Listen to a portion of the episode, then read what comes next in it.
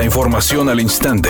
Grupo Radio Alegría presenta ABC Noticias. Información que transforma.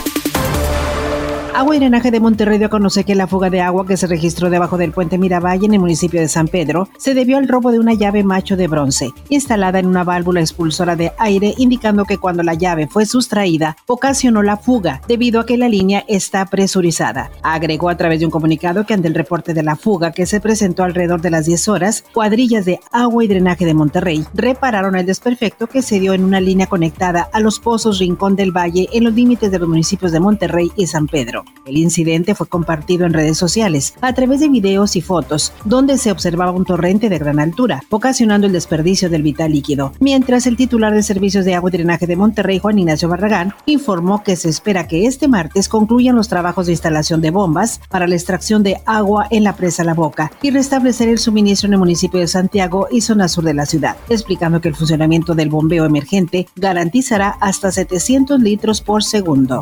El secretario de Relaciones Exteriores, Marcelo Ebrard, informó que la Fiscalía General de la República ya abrió una carpeta de investigación sobre la tragedia de Texas en la que 50 migrantes perdieron la vida dentro de un tráiler, entre ellos 22 mexicanos. Asimismo, dijo que funcionarios de la Cancillería, Instituto Nacional de Migración y el Consulado de México participan en las investigaciones en coordinación con el Departamento de Seguridad Interna de los Estados Unidos.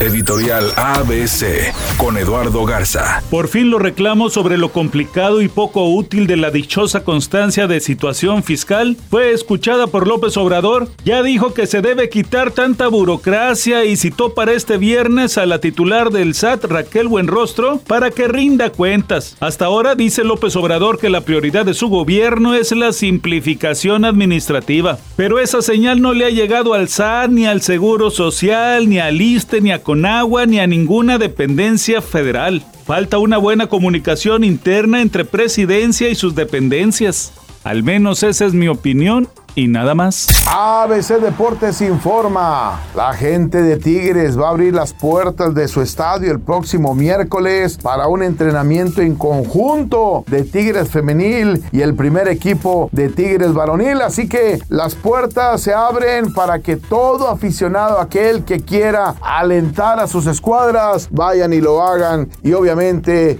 tener una gran convivencia. Así que bien por parte del equipo de Tigres acercando a su hinchada a su plantel. Lola Cortés dijo que no va a cambiar su estilo y que ella seguirá diciendo lo que dice como jueza de la academia. Esto luego de que se vio envuelta en la polémica al criticar al grupo Cabá. Apio, uno de sus integrantes, le contestó en las redes sociales. Total que se armó un zafarrancho. Lola dijo que la tiene sin cuidado lo que opine Apio, que ni en su casa lo conocen. Es una tarde con cielo medio nublado. Se espera una temperatura mínima que oscilará en los 26 grados. Para mañana miércoles se pronostica un día con cielo medio nublado. Una temperatura máxima de 34 grados, una mínima de 22. La actual en el centro de Monterrey, 32 grados. ABC Noticias. Información que transforma.